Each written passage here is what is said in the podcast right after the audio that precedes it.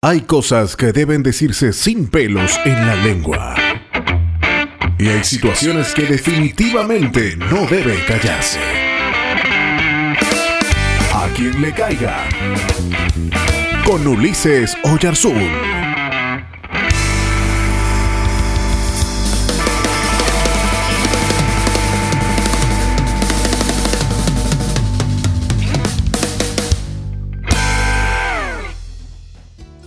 Un hombre que trabajaba para el imperio romano, robando y asfixiando a la gente pobre con sus impuestos y añadiendo más, acaudalando más riquezas al amparo de familias enteras que pierden sus tierras, hoy se alinea en la fila de un joven profeta galileo llamado Jesús.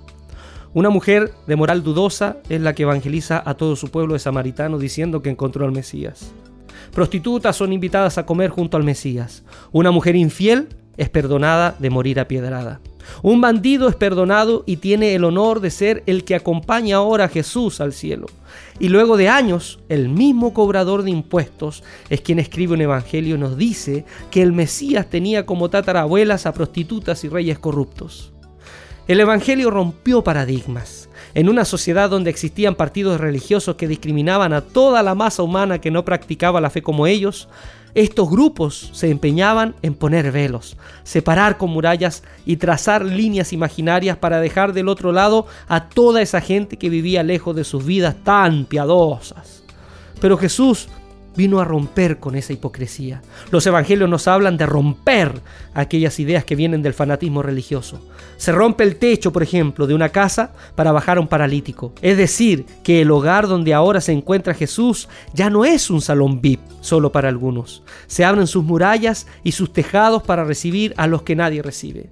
Los paños viejos se rompen con el paño nuevo y el cuero usado y viejo ya no sirve para el vino nuevo que aún no ha fermentado, como dice la parábola. Es decir, viene un momento nuevo donde la religiosidad de la hipocresía y de ese Dios discriminador dará paso al Evangelio de la gracia. El velo del templo también se rompe. Dios, que en un tiempo solo estaba al acceso de los calificados, en Jesús abre sus puertas para todos aquellos otros que no se sienten calificados para entrar a su presencia. Pero pasaron dos mil años y la escena es diferente. Comunidades que se dicen ser seguidoras de este profeta se olvidaron de la gracia. Lo que impera es la santidad de la apariencia. Comunidades que hoy dicen adorar a Jesús, en sus prácticas se parecen poco a Él. Más bien se asemejan al partido que estuvo constantemente en pugna con su manera tan abierta de vivir, los fariseos. La iglesia se soñó para ser un espacio de sinceridad, no para que en el pos del qué dirán nos olvidemos de la honestidad. Un espacio de inclusión en esta sociedad fragmentada. No puede ser que en algunas comunidades se viva cuidándose las espaldas, que los que viven sus fracasos familiares, personales, matrimoniales, profesionales, tengan que guardarlos por temor al ser juzgados, a ser cuestionados, material de sospecha o hasta ser lapidados en el banquillo de los acusados. El chismerío es insoportable. A veces pienso que de verdad muchos de los que forman filas en la fe cristiana sufren patologías, como el sadismo o la perversión pues en mis años he visto gente de iglesia deleitándose en ver cómo caen y sufren sus hermanos en la fe. Me pregunto, ¿qué pasó con la sencillez y el perdón radical? ¿Qué pasó con ese lugar de gente que se ama? El fracaso de mi hermano debiera ser motivo de reflexión y ayuda, no de satisfacción, burla y reproches. Jesús nos envió a lavar los pies de nuestros hermanos y nuestros semejantes. Y no hablo de un rito, ¿eh? Sino de estar dispuestos a restaurar la vida de aquel que en su caminar cometió errores y ahora tiene sus pies enlodados.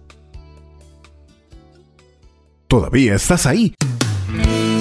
Si aún quieres más información sobre nosotros, visítanos en www.ulisesoyasun.org o en Facebook, Twitter e Instagram.